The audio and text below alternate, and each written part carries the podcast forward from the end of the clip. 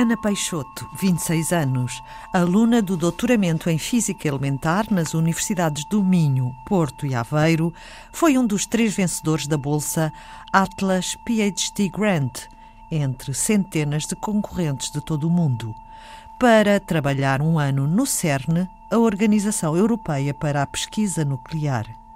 Atlas é também o nome de um dos quatro detectores de colisão de partículas onde aliás foi detectado o bosão de Higgs, existentes no LHC, Large Hadron Collider, um grande anel subterrâneo de 27 km que é o maior acelerador de partículas do mundo. Eh, na realidade, eu já trabalhava lá desde, em colaboração com o CERN desde 2015, mas estava sempre em Portugal a fazer análise de dados. Portanto, um trabalho remoto, não é? Exatamente. Eh, porque nós somos 13 mil pessoas a trabalhar para o CERN diariamente e uh, apenas uma fração, uma pequena fração está, está lá fisicamente. E, e estar ter a possibilidade com esta bolsa de, de, estar lá é muito excitante no sentido de poder estar com as pessoas pessoalmente, não é? E porque também vai, vai permitir uh, com que eu faça um trabalho mais técnico do, do detector. O detector Atlas tem 46 metros de comprimento, 25 de altura e de largura e 7 mil toneladas de peso, escondido 100 metros abaixo da superfície estar lá em pessoa e ver de facto os dipolos um, eh, onde os protões acelerados uh, passam? Uh, passam, porque nós, nós temos este, este anel de 27 km e um, em quatro pontos estratégicos temos uh, quatro grandes detectores.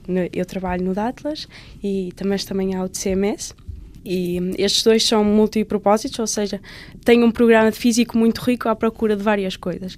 Enquanto que os dois restantes é LHC-B, LHC de LHC Hadron Collider e B porque foca-se no quark bottom. Trabalha com o quark top.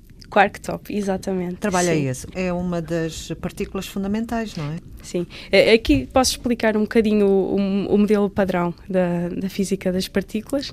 Um, tal como provavelmente a maior parte das pessoas conhece a tabela periódica dos elementos, Mendeleev, e para nós, físico, físicos elementares, nós temos um modelo padrão de física de partículas que temos uma tabela em que temos 17 partículas, ou seja, uh, posso dizer que temos 6 quarks, 6 uh, leptões e depois 5 uh, bosões. Partículas partículas elementares. Elementares, subatómicas. Sim, nós temos o átomo, que é composto pelos eletrões e o núcleo, e os eletrões são parte destes leptões que eu falei, destes seis.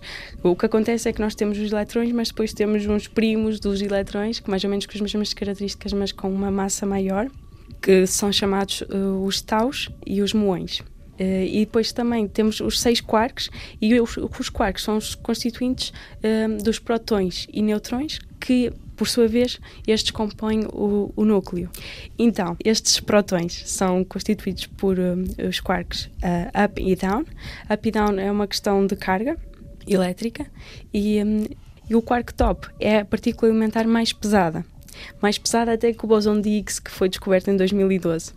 E isto, é, esta massa do, do top quark é muito interessante porque, se formos a ver, tem 175 GeV. Este que é, é GeV é uma unidade que nós usamos eletron-volt e depois o giga, que é 10 elevado a 9. A massa de quark top é correspondente a um átomo de ouro e isto faz com que hum, seja muito interessante para a relação entre o Higgs e o top. O, o, top foi descoberto em 1995, o Higgs em 2012, e ao estudar o top cada vez mais, vamos saber cada vez mais acerca do Higgs. Entre estas partículas que nós sabemos, o Higgs é um bosão, um dos bosões que eu disse, um dos cinco, e hum, a relação entre o, o Higgs e, o, ou, e qualquer uh, outra partícula deste modelo padrão de física de partículas é descrita a uma forma deste acoplamento entre uh, Higgs e todas as outras partículas que depende da massa.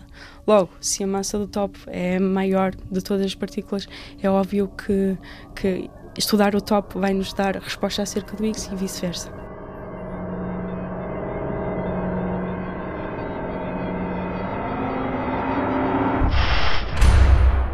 Ana Peixoto, qual é o seu interesse em estudar mais estas partículas? O quark top é bastante interessante para esta relação, mas também devo dizer que ao estudar esta partícula em específico, estamos a, a, a comprovar, ou seja, a fazer uma medida de precisão ainda mais acerca deste modelo padrão de partículas, porque a realidade é que nós temos indicações que há física para além deste modelo. Com o trabalho que eu faço, eu estou, de certa maneira, a fazer uma medida de precisão de, de processos raros. Eu procuro um decaimento raro ah. do top do quark top. Quando há um processo, há sempre um decaimento de qualquer coisa, não é? Sim. Se houver sempre uh, partículas elementares menos pesadas do que aquele, uh, ele vai decair, sim. E o que eu tento é procurar este, uh, este decaimento específico, porque com os dados que nós temos até agora, é, é não, não se seria improvável eu já ter visto um decaimento daqueles.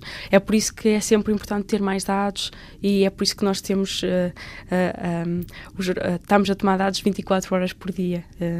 não neste momento, mas no, nos anos desde 2015 até 2000, até fim de 2017, 2018. O que os teóricos fizeram até agora é estabelecer para os vários modelos que eles dizem de nova física, estabelecer para este decaimento nós esperamos esta probabilidade.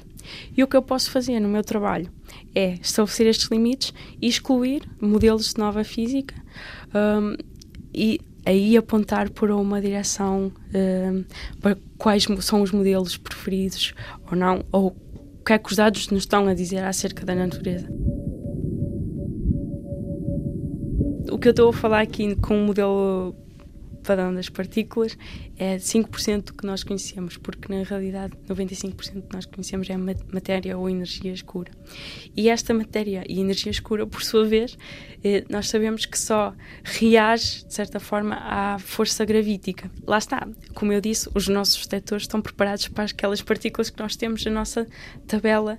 Nós sabemos que vai haver uma energia em falta, no nosso, no nosso detector, ou, ou, seja, nós sabemos a, a, energia inicial, sabemos a energia final.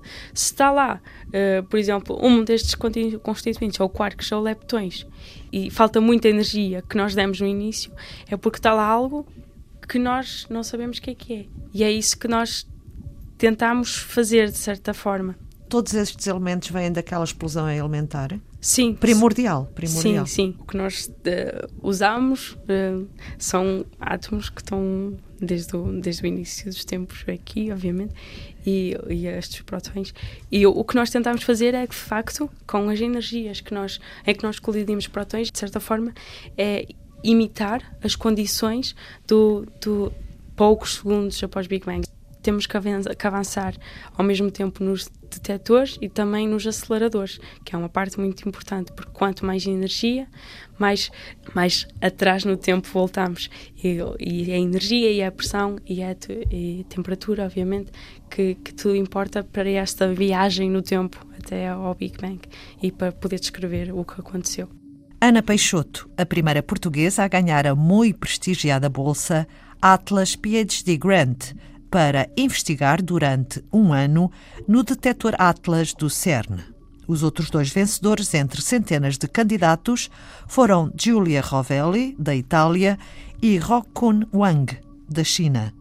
Este prémio foi instituído por Fabiola Gianotti, agora diretora-geral do CERN, e Peter Jenny, com o dinheiro que receberam do Prémio de Física Fundamental em 2013 pelo seu papel de liderança na descoberta do bosão de Higgs. Foi Antena 2 Ciência.